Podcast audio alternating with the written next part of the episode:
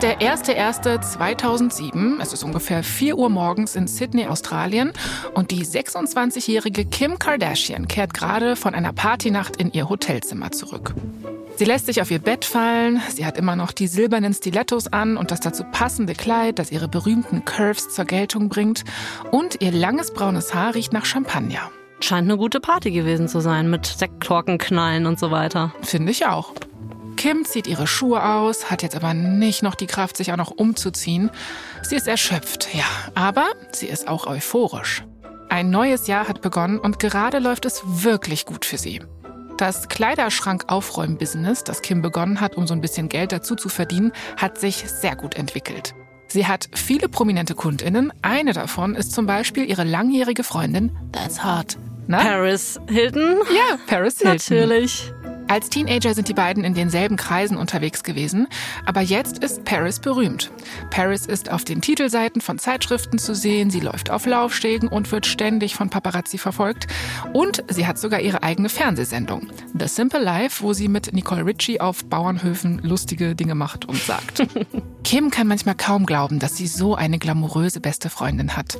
Die beiden sind unzertrennlich und sogar die Klatschpresse ist schon auf die hotte brünette Freundin von Paris Hilton aufmerksam geworden. In den letzten Tagen sind die Paparazzi ihr und Paris durch ganz Sydney gefolgt und die gute Kim kann gar nicht genug davon bekommen. Ey, wenn 2007er Kim wüsste, was dann noch auf sie zukommt, Absolut. vielleicht würde sie die Ruhe noch genießen. Yep. In der Presse wird Kim bis dato meistens als Paris Hiltons Gal Pal bezeichnet oder als Tochter von O.J. Simpsons Anwalt Robert Kardashian, aber das macht Kim doch nichts aus. Sie liebt die Aufmerksamkeit, sie genießt die richtig und da ist es irgendwie ein Stück weit erstmal auch egal, wie oder womit sie die bekommt. Jetzt haben wir 2007, es ist Neujahr und es steht etwas Neues an. Kim ist nämlich bereit, von jetzt an ihren eigenen Weg zu gehen. Ihr Name, Kim Kardashian, soll bald allein ohne irgendeinen Zusatz von Paris oder Papa oder sonst wem in den Schlagzeilen stehen. Die ganze Welt soll ganz genau wissen, wer Kim Kardashian ist. Und damit das auch wirklich passiert, hat sie schon den ein oder anderen Stein ins Rollen gebracht. Kim hat zum Beispiel Kevin Dixon kennengelernt.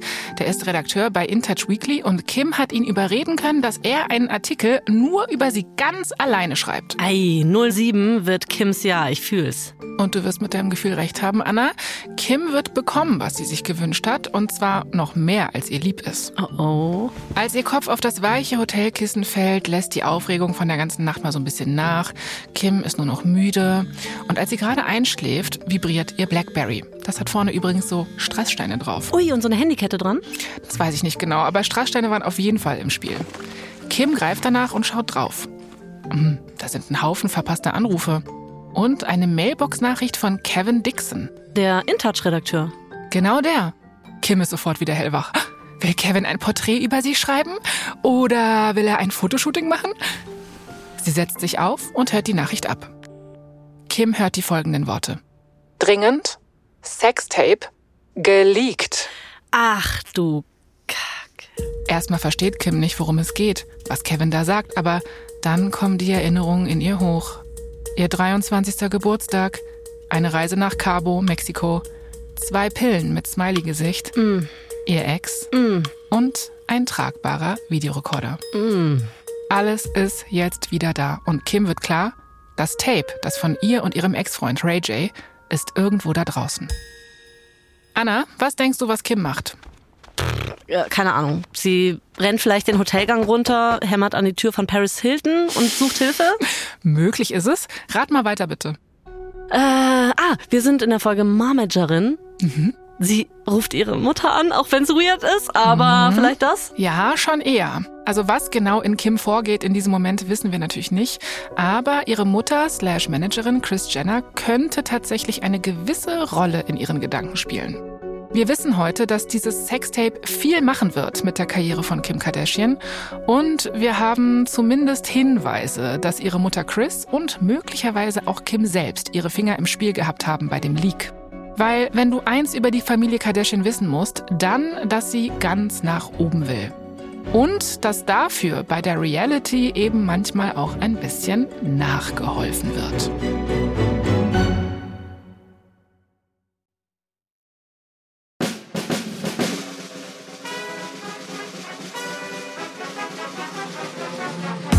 Ich bin Jasmin Polat. Und ich bin Anna Bühler. Und ihr hört Verdammt berühmt von Wondery.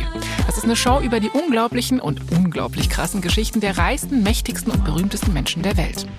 In dieser Folge lernen wir die Person kennen, ohne die es das riesige Kardashian-Imperium heute nicht geben würde. Mama und Managerin Kris Jenner. Das ist Folge 1, Momager.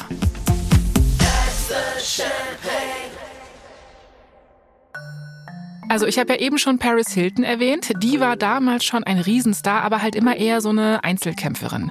Ihre Schwester Nikki war auf jeden Fall nicht so viel unterwegs wie Paris. Und ich frage mich ja schon, was gewesen wäre, wenn Paris auch vier kamerataugliche Schwestern gehabt hätte. Vielleicht wären sie den Kardashians vorausgekommen als Mega-TV-Familie. Wahrscheinlich, ne? Und unter anderem deshalb müssen wir die Geschichte der Kardashians einfach erzählen. Also mal abgesehen davon, dass ich, Disclaimer, Kardashian-Konnoisseurin bin mit K, ja. Ich habe wirklich jeden Schritt der Geschwister die letzten Jahre verfolgt.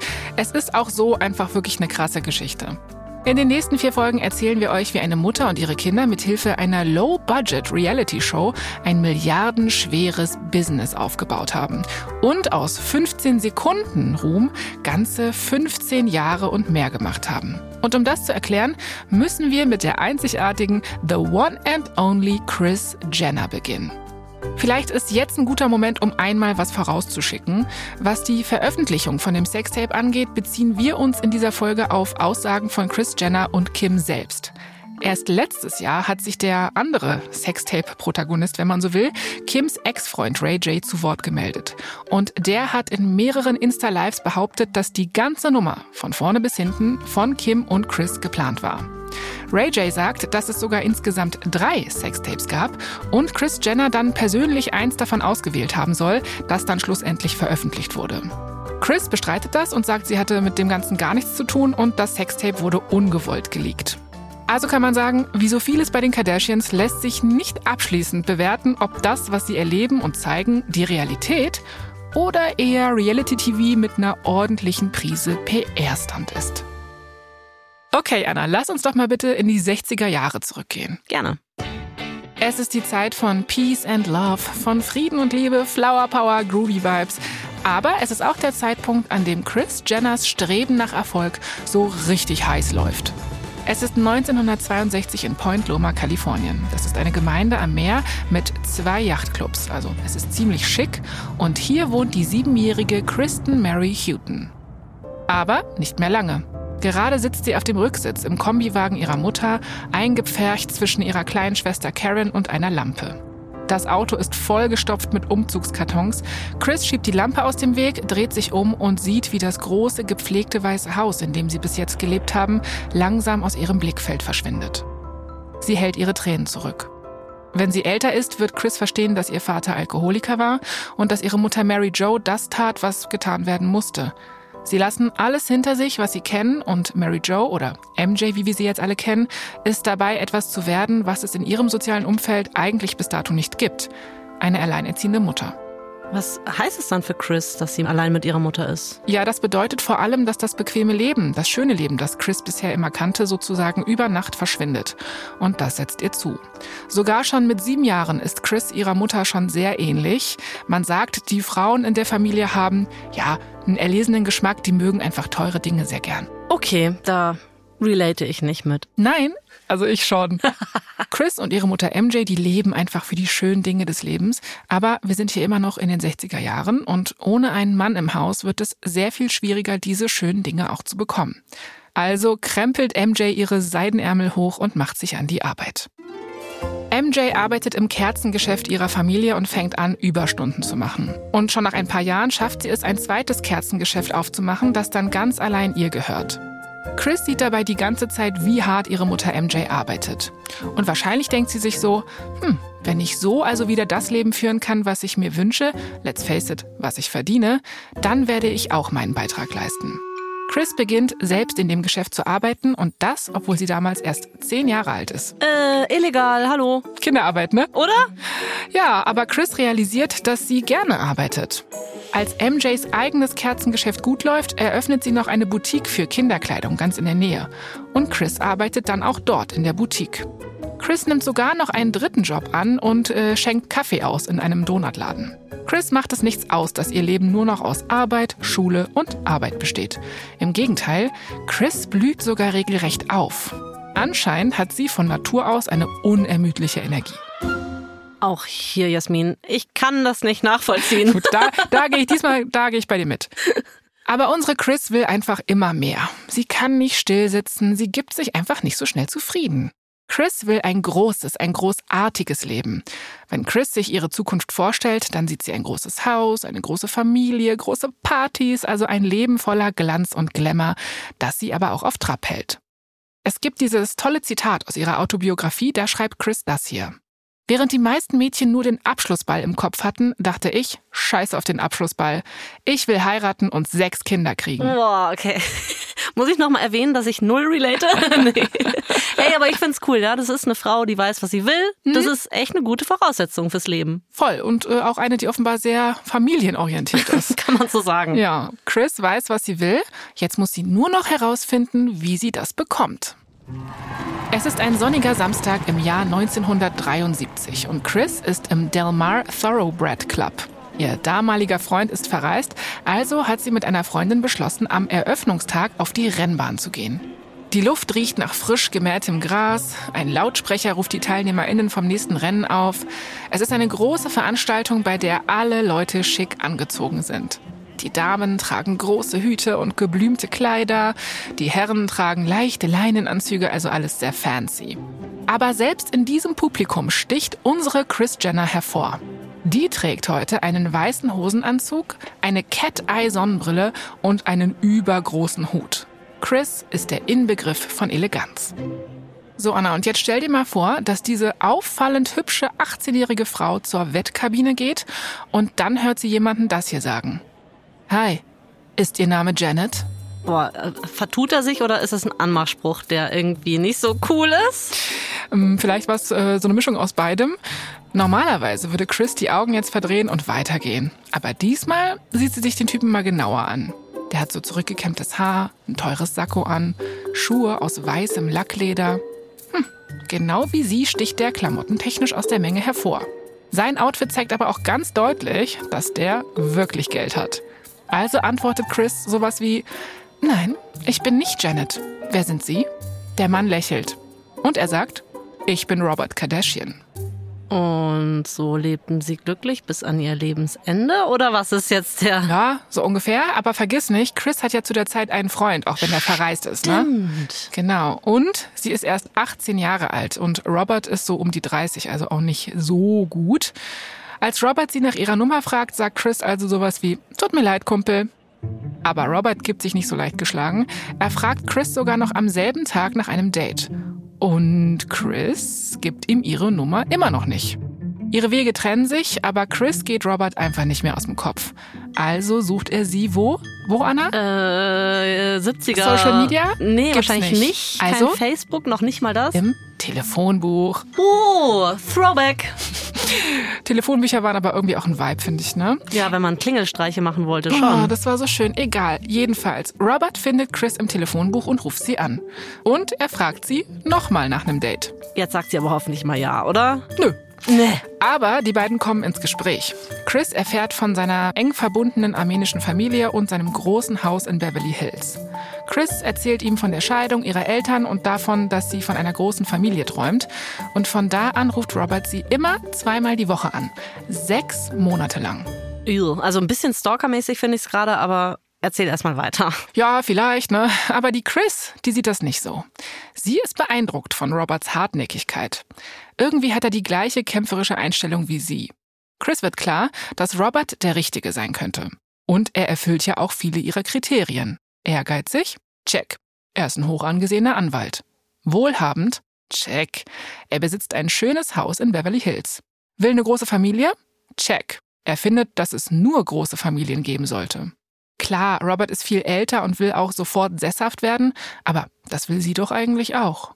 Und dann, wir spulen etwas vor, drei Jahre später, heiraten sie. Chris ist damals 22 Jahre alt. Und von da an hat Chris Geld. Sehr viel Geld.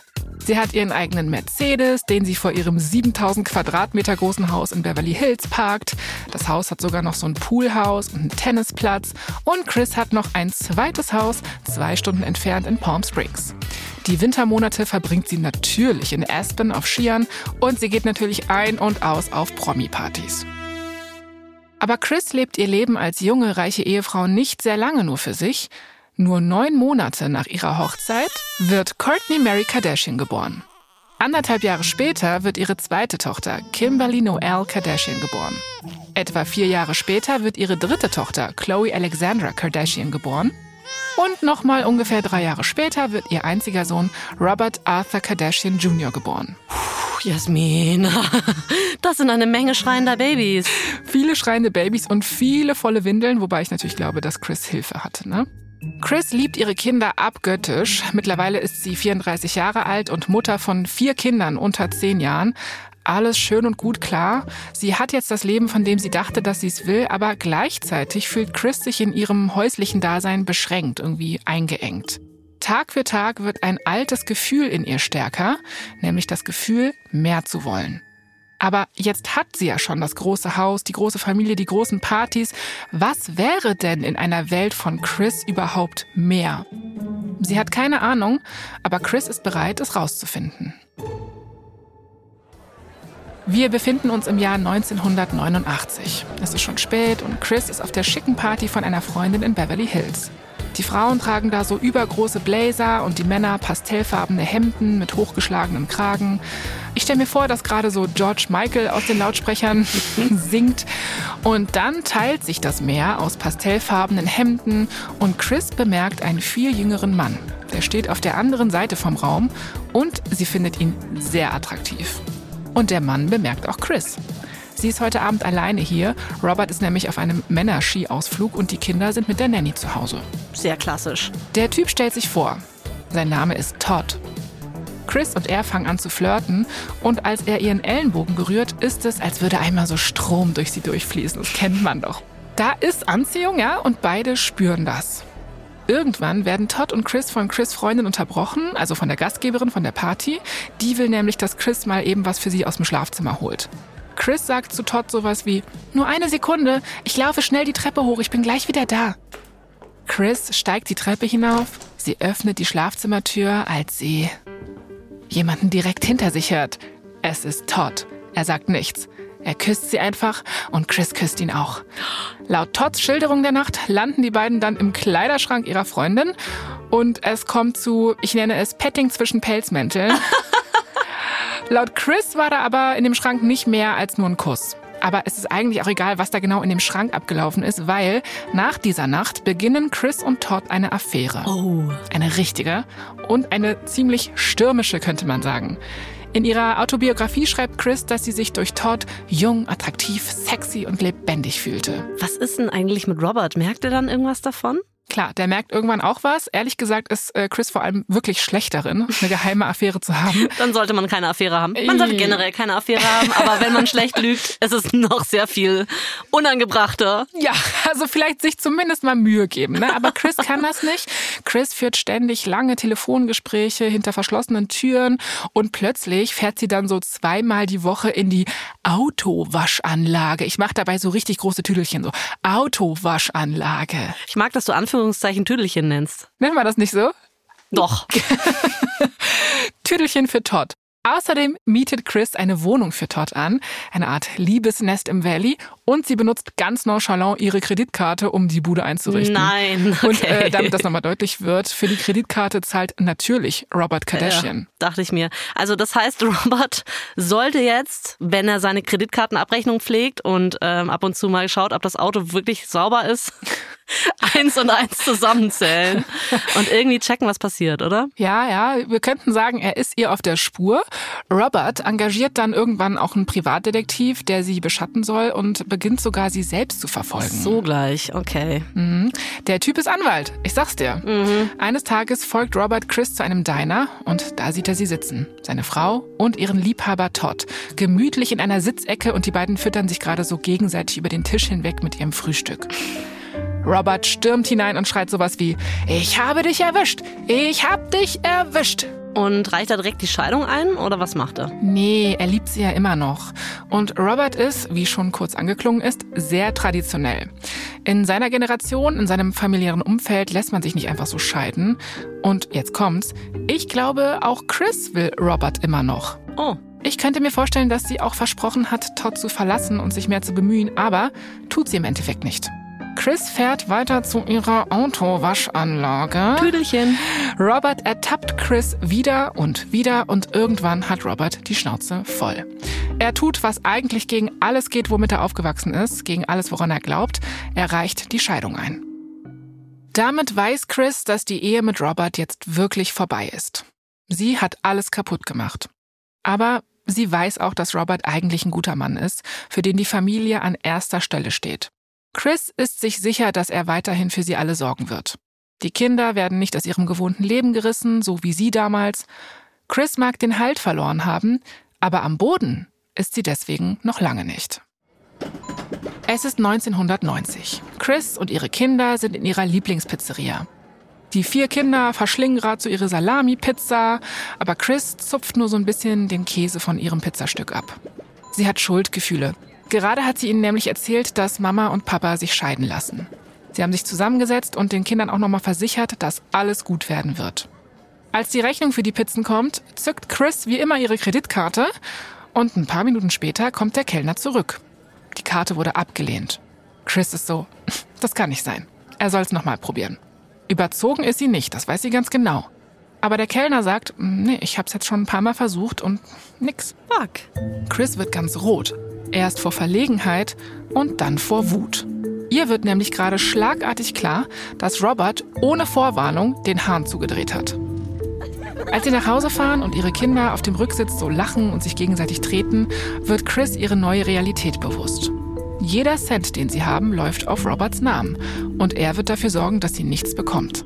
Und plötzlich ist es so, als wäre sie wieder sieben Jahre alt und als würde sie wieder ihr Oberschichtleben im Rückspiegel verschwinden sehen. Nur, dass sie dieses Mal am Steuer sitzt. Und ihre Mutter MJ hatte nur zwei Kinder, die von ihr abhängig waren. Chris hat vier. Sie krallt sich fester an das Lenkrad. Chris weiß, was sie zu tun hat.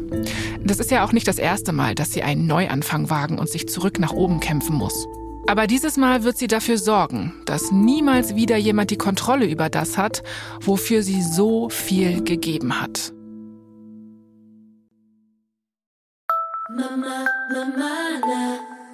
Im selben Jahr, nachdem Robert die Scheidung eingereicht hat, sind Chris und Todd offiziell ein Paar. Aber irgendwie ist es so, ohne die Gefahr erwischt zu werden, irgendwie nicht mehr so intensiv und aufregend wie vorher. Chris und Todd fangen an, sich wegen Kleinigkeiten zu streiten und ihre unterschiedlichen Lebensstile werden mit der Zeit immer deutlicher sichtbar. Er ist Mitte 20 und lebt in so einer kleinen Bude im Valley und Chris ist Mitte 30 in ihrer Villa in Beverly Hills mit vier kleinen Kindern. Mit Todd gibt es keine echte Zukunft für Chris. Vor allem, als ihr klar wird, dass sie bei der Scheidung von Robert das 7000 Quadratmeter Haus und den Rolls-Royce verlieren wird. Und dass sie und ihre Kinder auf keinen Fall in Todds Einzimmerwohnung leben werden. Ein bisschen Luxusprobleme, ne? Aber ein Bad für sechs Leute stelle ich mir tatsächlich auch schwierig vor. Ist dann schwierig morgens, ne, wenn ja. alle los müssen. Kindergarten, Schule, Arbeit, Arbeit und ja. dann ist schon Abend. Und vor allem, das müssen wir auch sagen, das ist natürlich überhaupt nichts für unsere Chris Jenner. Ja. Also zieht sie die Reißleine. Sie beendet die Beziehung zu Todd. Chris stürzt sich wieder in ihre Rolle als Supermutter, wenn man so will. Also Mittagessen kochen, Fahrdienste, Hilfe bei den Hausaufgaben, putzen. Chris versucht damit irgendwie auch, sich von der Scheidung abzulenken. Eines Tages ruft Chris Freundin an und sagt, ey, ich habe das perfekte Date für dich. Aber Chris will davon nichts hören. Sich jetzt in eine neue Beziehung stürzen?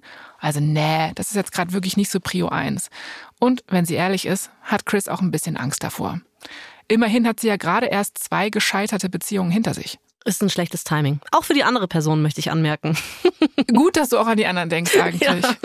Aber weißt du was? Chris Freundin lässt nicht locker. Also sagt Chris irgendwann so widerwillig, ja, okay. Es ist Oktober 1990 und Chris denkt sich, okay, also wenn ich schon zu diesem Blind Date gehen muss, dann doch bitte in eines von meinen Lieblingsrestaurants in Santa Monica, The Ivy at the Shore. Und da ist sie jetzt auch. Chris sitzt einem Menschen gegenüber, von dem ihre Freundin behauptet, dass das eine sehr beeindruckende Person sei. Und ihre Freundin hat nicht übertrieben. Caitlyn Jenner hat nämlich Gold bei Olympia gewonnen. Endlich Auftritt Caitlyn. Ich habe schon drauf gewartet. ja, ich auch. Zu diesem Zeitpunkt unserer Geschichte ist Caitlyn noch nicht transitioned, aber wir werden ihre aktuellen Namen und ihre Pronomen verwenden, das ist klar. Caitlin ist also eine Starathletin, aber das sieht man ihrem Outfit für das Date jetzt irgendwie nicht an. Ihre Jacke hat ein Loch, ihr Haar wurde vielleicht seit Monaten oder Jahren nicht mehr ordentlich geschnitten. Und es gibt noch mehr Unterschiede. Als der Kellner an ihren Tisch kommt, bestellt Chris den Schwertfisch und Caitlin bestellt den Down-to-Earth Hackbraten. Man muss dazu wissen, Caitlin stammt aus dem mittleren Westen, also aus der weißen Mittelschicht und ist so typisch amerikanisch. Mhm. Und Chris ist, naja, Chris ist Chris. Aber Gegensätze können sich ja anziehen. Das ist ja ganz schön. Genau, scheint so. Auch in diesem Fall, weil Chris und Caitlin können gar nicht aufhören, sich zu unterhalten. Trotz ihrer Unterschiede haben die beiden tatsächlich eine Menge gemeinsam. Beide haben vier Kinder, beide haben in ihrem Leben große Höhen und Tiefen erfahren. Und Chris dachte, die Hochzeit mit Robert würde sie aufs Leben vorbereiten. Jetzt ist sie pleite. Caitlin hat zwar eine olympische Goldmedaille gewonnen, aber sie ist zweimal geschieden und sie muss sich ihren Lebensunterhalt jetzt mit Vorträgen und gelegentlichen Werbeauftritten verdienen. Caitlin entspricht jetzt nicht dem üblichen Beuteschema von Chris. Die Sache ist aber, das hier ist irgendwie auch eine Chance für Chris, mal eine Beziehung auf Augenhöhe einzugehen. Also nicht mit einem Todd, der da irgendwie in seiner Einzimmerwohnung ist, aber auch nicht mit einem Robert Kardashian, der so die komplette Kontrolle über ihr Geld hat. Und gerade deswegen fühlt es sich wahrscheinlich irgendwie erfrischend an, mal mit jemandem auszugehen, der mehr auf ihrer finanziellen Wellenlänge liegt. Und ihr gefällt, dass Caitlin genauso viel Ehrgeiz hat wie sie. Caitlin hatte als Kind Legasthenie, ist wie gesagt in der Mittelschicht aufgewachsen und hat sich von da an einfach hochgearbeitet. Chris respektiert das. Zwischen den beiden wird es also ziemlich schnell ernst und schon bald ziehen sie zusammen. Aber zusammen haben sie einfach mal acht Kinder, für die sie sorgen müssen. Ähm, ich schaff's noch nicht mal bei einem so dahinterher zu sein. ich wollte nicht sagen, Grüße an mein Kind auch, aber ich schaff's ähm, nicht. Du, wir, wir versuchen unser Bestes. Also du siehst, es ist eine ziemliche Mammutaufgabe, die sie da vor sich haben. Es ist 1991. Caitlin hat Chris zu einem ihrer öffentlichen Vorträge eingeladen. Gerade gehen sie durch die Marmorlobby vom Century Plaza Hotel in Los Angeles. Klingt ein bisschen posch. Genau. Sie betreten den Veranstaltungsraum und Caitlin macht sich auf den Weg zum Mikrofon. Chris nimmt ihren Platz im Publikum ein. Und Chris ist ungefähr so ein Meter größer als alle anderen Zuhörenden um sie rum. Heute spricht Caitlin nämlich vor den amerikanischen Pfadfindern. Okay, also doch nicht so posch, wie ich am Anfang dachte. Nee, also es ist jetzt nicht so der spektakulärste oder lukrativste Job, ne? Aber er deckt einen Teil der Rechnungen. Chris und Caitlin leben jetzt zusammen in einem kleinen Haus in Malibu und da zählt wirklich jeder Dollar. Als Caitlin mit ihrer Rede beginnt, bemerkt sie den kleinen Jungen, der neben ihr sitzt. Und sie sieht, wie sein Gesicht aufleuchtet, als Caitlin das hier sagt. Ich glaube fest daran, dass in allen von uns ein Champion steckt. Das ist ein bisschen sweet. Findet Chris auch. Sie wird hellhörig. Moment mal, das ist gut. Chris sieht sich um. Alle Pfadfinder sind fasziniert. Caitlin schreitet über die Bühne und spricht leidenschaftlich in das Mikrofon. Alle Augen sind auf sie gerichtet. Caitlin zieht das Publikum in ihren Bann. Und dann beendet sie ihren Vortrag mit den Worten, Deine größte Konkurrenz bist du selbst. Also man kann sagen, diese Motivationsrede hat ihrem Namen alle Ehre gemacht. Sie hat motiviert. Alle sind begeistert, vor allem Chris. Als der Beifall lauter wird, ist sie irgendwie nachdenklich. Hm, Caitlin hat ein großes Talent für Vorträge. Sie ist wirklich gut. Caitlin könnte eigentlich vor einem noch viel größeren Publikum sprechen, als jetzt so den kleinen Pfadfindern. Zu Hause holt Chris aufgeregt Caitlins Goldmedaillen aus der hintersten Sockenschublade. Wahrscheinlich. Also es ist so wie ähm, bei den Filmstars, die alle ihre Oscars immer auf dem Gästeklo haben. Ich glaube, das ist auch so eine Mehr, die einfach nicht stimmt. ja. ja, also Chris weiß auf jeden Fall, Caitlins Werdegang ist großartig. Ist eine Legende, wenn man so will. Und wenn Caitlin die mal mit allen da draußen vernünftig teilen würde, inklusive fresherem Haarschnitt, dann eröffnen sich doch unbegrenzte Möglichkeiten. Chris ist so richtig in Fahrt. Sie sagt Caitlin, ey, eigentlich müsste es von dir mit deinem Namen Kleidung geben, Trainingsgeräte, Werbeverträge, Vitaminpräparate. Boah, okay, also Chris hat auf jeden Fall eine harte Vision, oder? Genau, also jetzt ist quasi Chris die Motivationsrednerin. Man könnte fast sagen, Managerin. Am Ende von Chris Rede ist Caitlin genauso aufgeregt und beide sind hyped. Nach den gescheiterten Ehen, dem verlorenen Lifestyle scheint endlich wieder was Neues am Horizont zu sein. Oder wie Chris es in ihrem Buch schreibt, wir wollten wieder Champions sein. Ja, und deshalb staubt Chris jetzt mal die Goldmedaillen ab und macht sich auf den Weg, um die als allererstes einrahmen zu lassen. Teamwork makes the dream work. Du, und die sind wirklich ein Team.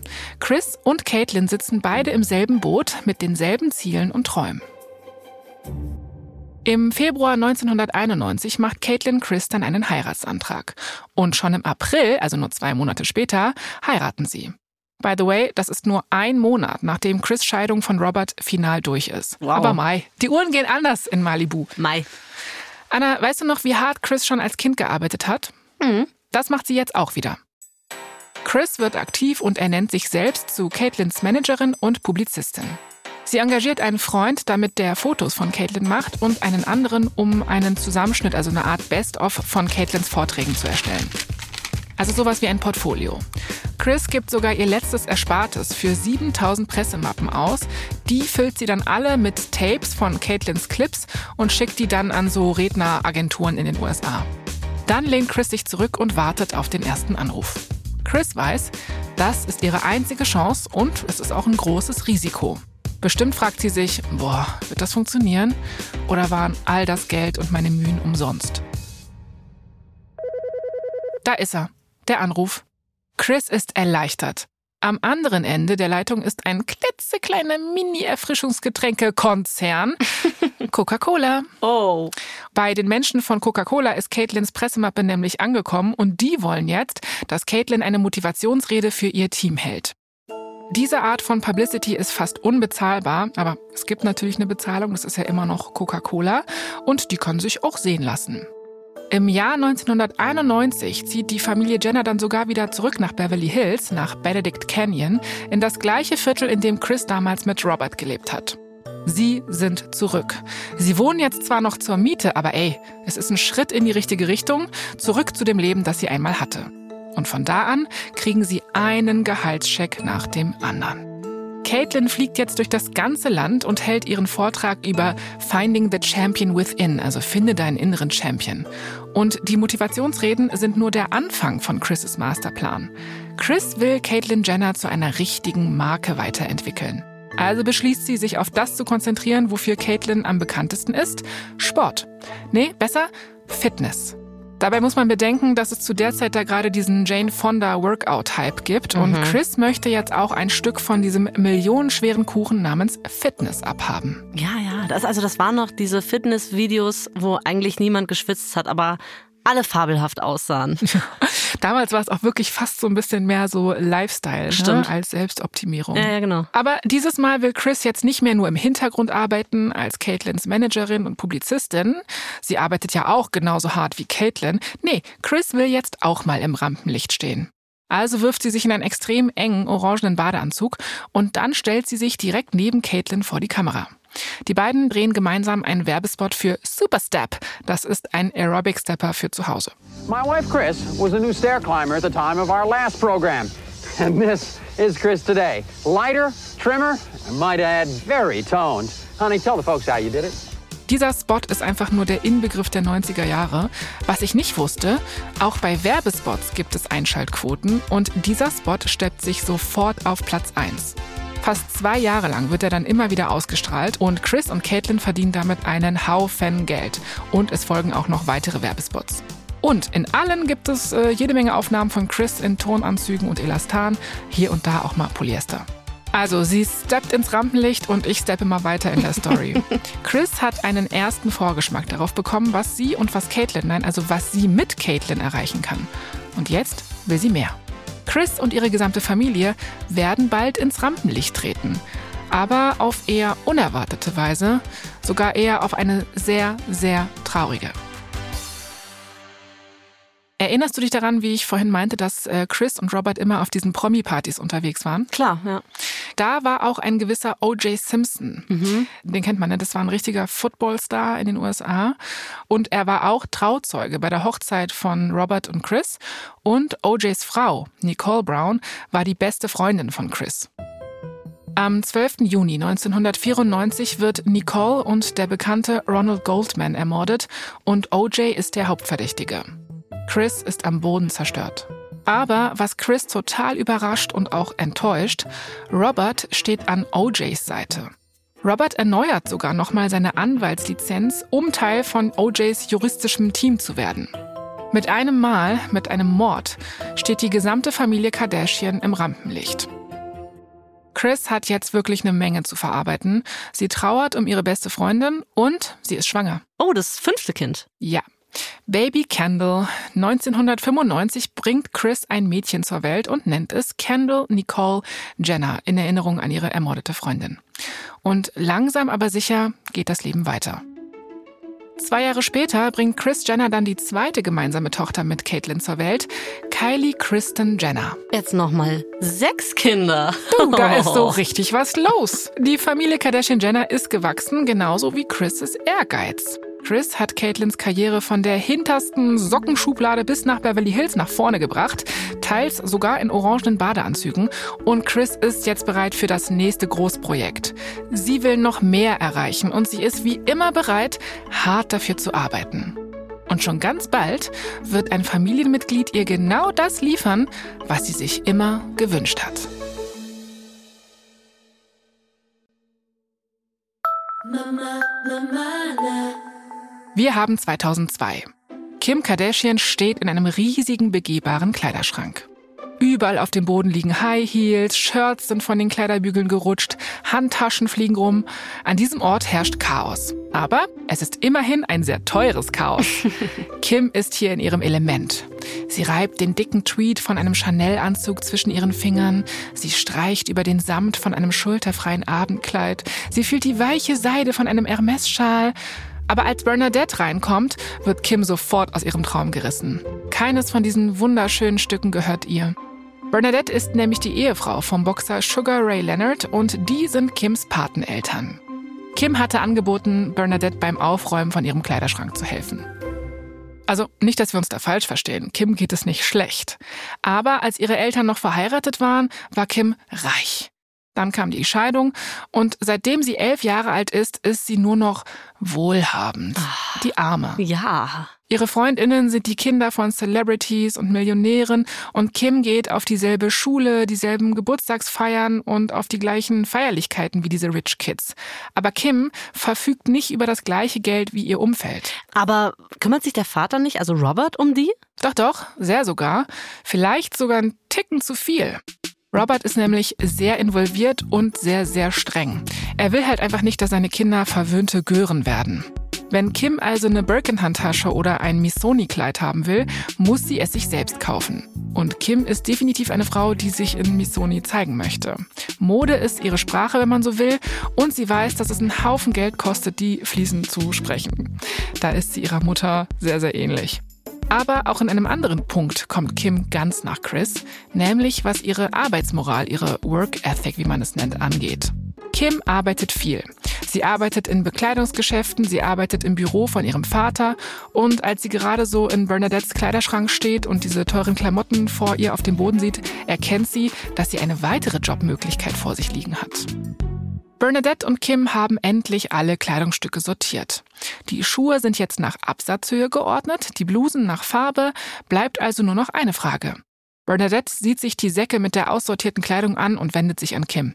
Sie sagt sowas wie, ja, sollen wir die Sachen jetzt spenden oder wegwerfen?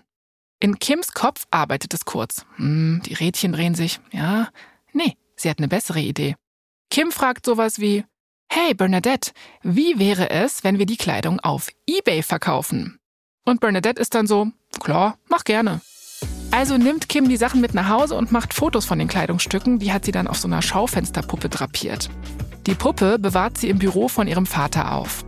Und dann lädt Kim die Bilder auf eBay hoch. Ihr eBay-Benutzername lautet zu der Zeit Anna, spitz mal die Öhrchen, mhm. Kim's a Princess. Aha, okay. Kim verkauft ein Stück nach dem anderen, sie macht richtig viel Geld und ihr Erfolg spricht sich rum. immer mehr Prominente wollen ihre Organizing-Garderoben-Expertise. Sie ist die Marie Kondo vor Marie Kondo. Richtig, wenn man so möchte, von Beverly Hills. und von da an räumt Kim die Kleiderschränke von halb Hollywood auf. Sie sortiert Sachen bei Leuten wie Kenny G, Rob Lowe, Cindy Crawford und Serena Williams. Kim wird sogar so beliebt, dass sie einen Spitznamen bekommt. Ihre KundInnen nennen sie auf Scherz die Queen of the Closet Scene, also die Königin der Kleiderschrankszene. Bei jedem Auftrag sichert Kim sich sogar noch einen Zusatzverdienst, wenn sie die übrig gebliebene Kleidung auf eBay gegen eine Provision verkaufen kann. Kim verdient damit richtig gutes Geld und hat viele Kontakte zu berühmten und reichen Menschen. Also, sie hat ihr Ding gefunden, aber sie ist immer noch nicht nah genug da, wo sie sein will. Und dann, eines Tages, wird sie von einer Freundin der Familie angeheuert und damit sind wir bei Paris Hilton. That's, That's hot. hot. Die Hiltons und die Kardashians kennen sich eigentlich schon seit Jahren. Kim verkehrt also schon eine Weile in Paris Kreisen, aber so nah wie jetzt war sie ihr noch nie. Paris ist in vielerlei Hinsicht die perfekte Kundin für Kim. Sie ist eine ja, leidenschaftliche Shopping Queen und Paris ist auch, ich sage das jetzt ganz liebevoll, ziemlich chaotisch. In jedem Raum von Paris Villa stehen Kleiderständer, sogar in der Garage. Also ist Paris für eine Kleiderschrank-Organizing-Businessfrau wie Kim der Garant für einen Dauerauftrag. Hey, als eine Person, die eine 1,5 Kleiderstange zu Hause hat, that's all, relate ich hier wenig. Aber anderes Hast Thema. du wirklich nur eine 1,5 Kleiderschrank? Und ein kleines Regal mit T-Shirts. Ist doch eigentlich gut. Marie Kondo wäre total happy bei dir. Ja. Ich kann mir aber vorstellen, dass Kim die Arbeit mit Paris auch so ein bisschen zum Nachdenken bringt, weil es ist wahrscheinlich das erste Mal, dass sie mit jemandem in ihrem Alter zusammenarbeitet, der all das hat, was Kim will und dabei auch noch nicht mal auf so traditionellem Weg berühmt geworden ist. Paris ist ja jetzt keine Top-Tennisspielerin oder eine Musikerin, ja? Eigentlich ist Paris nur sie selbst. Sie ist jung, wie Kim. Sie liebt die Kameras, auch wie Kim. Sie achtet auf ihr Image, so wie Kim. Aber sie hat was, was Kim nicht hat. Ihre eigene Fernsehsendung. The Simple Life, das ist diese Show mit ihrer damals besten Freundin Nicole Richie. Aber diese Freundschaft, also die Freundschaft zwischen Nicole Richie und Paris Hilton, wird bald in die Brüche gehen. Und das hinterlässt eine große Lücke in Paris Leben. Ja, okay, aber beste Freundinnen kannst du nicht einfach so ersetzen. Aber wir sind in Hollywood. Ach so, dann schon. Der Punkt ist, dass Paris eine neue Freundin im Business braucht. Und Kim ist natürlich mehr als bereit, in die Fußstapfen von Nicole zu treten. Bald steht also Kim neben Paris auf dem roten Teppich und begleitet sie zu Partys. Und jedes Mal, wenn sie auf einem Foto von der Klatschpresse zu sehen ist, wird ihr Name, wenn auch klein, in der Bildunterschrift erwähnt. Und Kim mag dieses Gefühl. Sie ist jetzt nicht nur an der Schwelle zu Reichtum, sie steht auch ganz kurz davor, berühmt zu werden. Der nächste Schritt besteht darin, so ein paar Klatschspalten für sich alleine zu bekommen. Und dafür hat Kim einen Plan. Sie will eine Rolle in The Simple Life. Und klappt's? Ja, äh, fast. Es ist Frühling 2006. Kim sonnt sich im hellen Scheinwerferlicht von The Simple Life. Sie steht hier für die vierte Staffel vor der Kamera und heute wird sie nicht nur in der Serie zu sehen sein, sondern sogar eine Sprechrolle haben. Hey. Ich spring mal in die Szene rein. Paris und Kim sitzen an der Kücheninsel in Paris Villa. Paris trägt so ein leuchtend grünes Babydoll-Top. Ihr Haar ist perfekt und komplett unnatürlich gelockt. und Paris hat ihren Chihuahua Tinkerbell auf dem Arm. Äh, was hat Tinkerbell an dieses Mal? Ich bin so froh, dass du fragst. Tinkerbell trägt eine rosafarbene Jacke mit Fellkragen. Really? Ja, ich meine, was denn sonst? Das Krasse ist, im Vergleich zu Tinkerbell verschwindet Kim quasi in den Hintergrund. Aber du hast doch gesagt, dass sie eine Sprechrolle sogar hat, oder? Ja, pass auf. Paris setzt Tinkerbell auf der Kücheninsel ab und behauptet, ihr Hund würde sich in letzter Zeit, Zitat, merkwürdig verhalten. Und dann holt sie einen Schwangerschaftstest für Menschen raus. Bitte sagt er es nicht für einen Hund. Er ist für den Hund. Ugh. Paris erklärt, dass blau bedeutet, dass er nicht schwanger ist und weiß bedeutet, dass man schwanger ist. Ähm, kann Kim vielleicht auch noch erklären, dass man Schwangerschaftstests einfach nicht auch an Hunden ausprobieren sollte? Kann man nicht. Sollte, Sollte man man nicht. Nein, aber Kim darf das Testergebnis verkünden. Und? Sie sagt mega dramatisch, nicht schwanger. Yeah! Paris gibt Tinkerbell ein Küsschen auf die Hundenase und das war's. War das jetzt die ganze Sprechrolle von Kim in dieser Folge? Yep.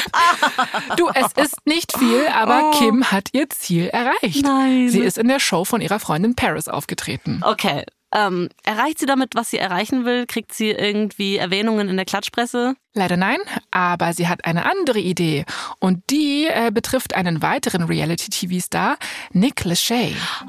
Peak 2000er, die Newlyweds, habe ich mir auch reingezogen. Voll gut. Also, Nick hat sich gerade von Jessica Simpson getrennt und wie du gerade schon gesagt hast, die beiden sind durch diese TV-Show Newlyweds bekannt geworden. Da gibt's auch diese eine Szene, wo Jessica Simpson nicht weiß, ob sie gerade Hühnchen oder Thunfisch ist. es gibt viele Szenen, wo Jessica Simpson Dinge nicht weiß. Es war aber auch damals echt so geframed extra. Ja, ne? ja, ja, safe. Jedenfalls, diese Art von Familien-Reality-Shows waren damals total angesagt. The Osbournes war da ein Vorreiter und auch ein Riesenerfolg und einige andere.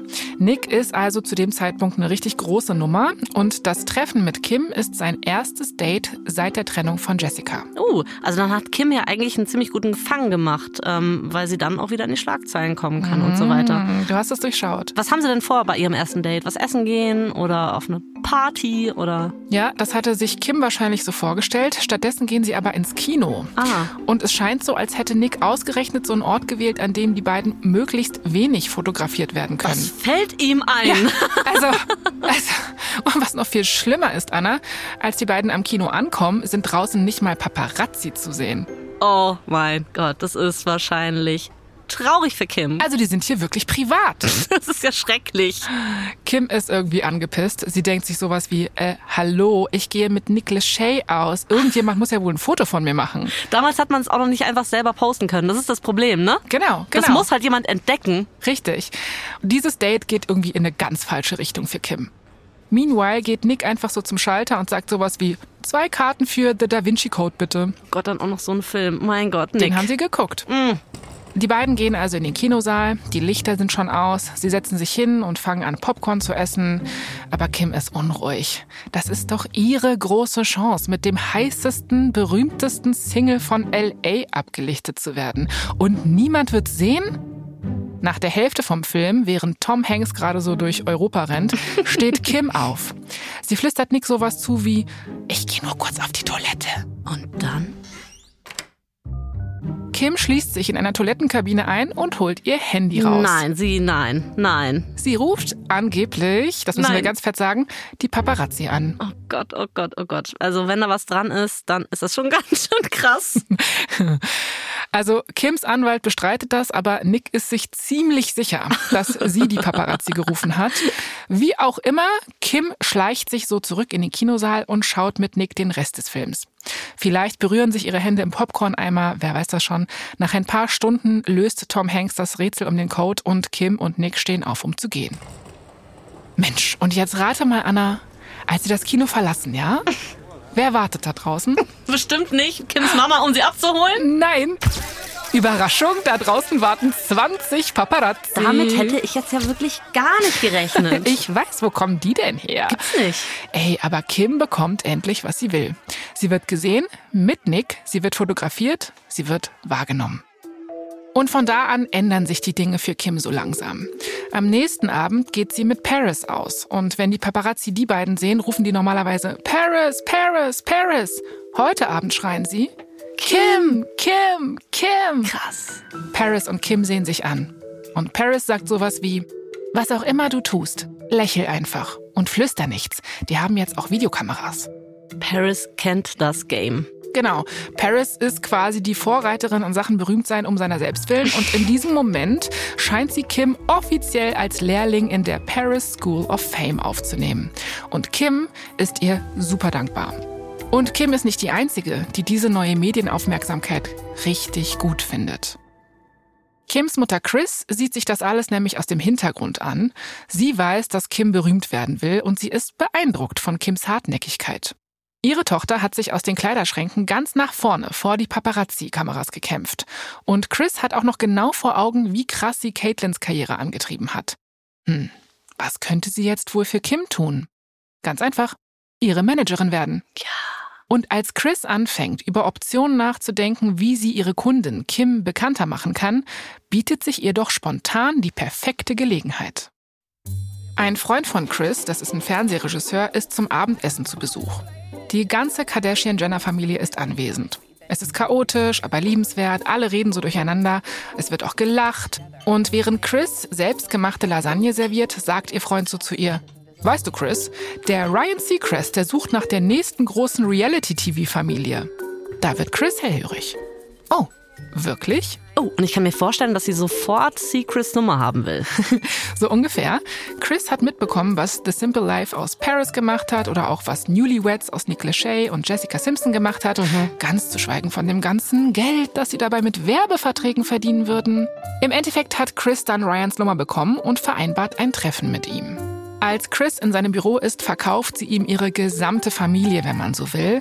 Sie hebt auch nochmal all die Kontakte vor, die die Familie in Beverly Hills und Hollywood hat. Und sie selbst ist ja auch mit dieser Olympiasiegerin verheiratet. Also bitte, da ist doch genug TV-Material. Und was sagt dieser Ryan? Du, der ist auf jeden Fall erstmal neugierig. Er schickt daraufhin einen Produzenten zu dem Carl Jenners Haus in Calabasas, um mal zu gucken, ob es da wirklich was Interessantes fürs Fernsehen gibt. Die Tür schwingt auf und da steht Chris mit einem Lächeln, das so breit und einladend ist, man fällt fast um. Also, falls Chris gerade nervös ist, merkt man ihr das absolut nicht an. Sie verhält sich komplett cool, eben ganz wie der Werbe-PR-Profi, der sie ist. Sie führt den TV-Produzenten und das Kamerateam ins Haus und dann direkt in den Garten. Die Crew baut schnell alles auf. Caitlin ist schon am Grillen. Der Sohn Rob hängt alleine rum. Die zwölfjährige Kendall und die zehnjährige Kylie sind am Pool, kichern und bespritzen sich gegenseitig mit Wasser. Und die drei älteren Töchter stolzieren in ihren Bikinis herum. Da ist Kim, die ist wunderschön und hält sich eindeutig für die Königin der Familie, obwohl ihr Ebay-Name noch Princess ist, muss Stimmt. man sagen. Neben ihr ist die coole Schwester Courtney und neben Courtney steht Chloe. Die ist so der Spaßvogel der Familie, wenn man will, also immer ein Kessenspruch auf den Lippen. Aber das haben eigentlich alle. Die Kamera folgt Kim, als sie zu Courtney rüberstolziert und ihre Schwester in den Pool stößt. Oh, und dann haben sie sich gestritten? Gab es einen Fight? Nee, alle fangen an zu lachen und eine Schwester nach der anderen wird in den Pool reingeworfen. Mensch, wie frech. Frech und keck, so sind sie. Alle sind völlig durchnässt und haben den Spaß ihres Lebens. Ihre Energie ist irgendwie ansteckend und die Kamera fängt alles ein. Der Produzent hat es jetzt alles ganz klar vor Augen. Den Humor, den Spaß, das Chaos und die Liebe, die hier rumschwirrt. Und ja, irgendwie auch cool, dass die Kinder so viele Altersstufen abdecken. Also es gibt eine Identifikationsfigur für jede Altersgruppe sozusagen. Als der Produzent wieder aus dem Carl Jenner Haus raus ist, ruft er Seacrest an. Und ich stelle mir vor, wie er sowas sagt wie, es ist absolutes Gold. Du wirst begeistert sein, wenn du die Probeaufnahmen siehst. Also hat alles geklappt, oder? Yep, sie bekommen tatsächlich grünes Licht und Chris und Kim, die gesamte Familie, können jetzt schon spüren, wie sich ihr Leben verändert. Aber dann taucht ein Tape auf, das den Ruf der Familie ruinieren könnte. Ah, ein SEX-Tape. Das SEX-Tape. Wir hatten es doch am Anfang auch schon mal, ne? dass ein paar Jahre bevor das Sextape von Kim rauskam, auch eins von Paris Hilton da war. Genau. Aber diesmal ist es anders. Paris hatte keine Chris als Mutter oder als Managerin und Chris ist ganz schön gerissen. Zuerst versuchen Chris und Kim das gleiche wie Paris. Sie klagen, weil sie angeblich verhindern wollen, dass das Tape veröffentlicht wird. Aber vier Monate später lässt Kim die Klage fallen und Kim und Chris machen einen Deal mit Vivid Entertainment. Das ist quasi die Firma, die das Tape vorliegen hat und die vorhat, das zu veröffentlichen. Das ist krass, weil dann sagen sie quasi selber, es ist okay, dass es rauskommt, wenn wir Geld kriegen. Yep. Sie kriegen auch ein bisschen Geld, eine klitzekleine Vorauszahlung von einer Million Dollar. Ach. Plus Tantiemen oder wie man das in dem Fall dann nennt. Kim und Ray J sollen sogar heutzutage noch jährlich Geld an dem Tape verdienen. No also es wurde damals irgendwie richtig gut verhandelt. Und wenn man das alles so hört, liegt es doch irgendwie nahe, dass das Tape vielleicht doch eher so absichtlich in Umlauf geraten ist. Mhm. Vivid Entertainment hat vor ein paar Jahren auf Anfrage auch nochmal betont, dass es vor Veröffentlichung von solchem Material immer zwei Unterschriften braucht, also von beiden mhm. ProtagonistInnen. Okay. Aber die Frage, ob Kim und Chris das Tape mit Absicht in die Welt entlassen haben oder ob der Deal mit Vivid dann doch so eine Art Schadensbegrenzung war, ist bis heute nicht abschließend geklärt. Chris überzeugt Kim jedenfalls davon, diesen Deal mit Vivid Entertainment einzugehen, weil sie weiß, das Video kommt so oder so irgendwie ins Internet. Der Drops ist gelutscht und die Aufgabe von Chris als Mormagerin besteht jetzt ja darin, dass ihre Klientin Kim daraus immer noch so viel Geld wie möglich schlagen kann. Es gibt ja auch diesen Spruch, The Devil Works Hard, Chris Jenner Works Harder. Okay, der ist on point. Chris hat halt bei Paris gesehen, wie das Video die Marke von Paris so richtig angetrieben hat. Und jetzt ist ihre Tochter Kim dran. Wenn Chris das richtig anstellt, könnte dieses Tape ihre gesamte Familie weltberühmt machen.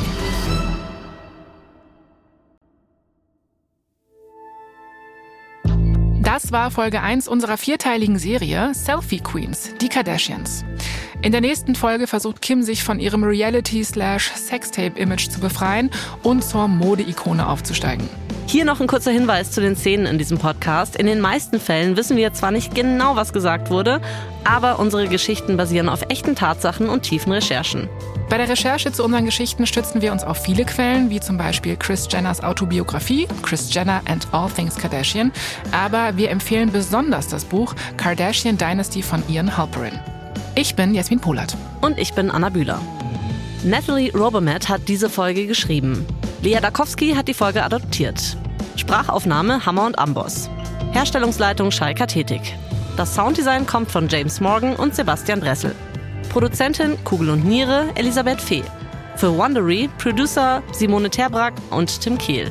Executive Producer Jessica Redburn und Marshall Louis.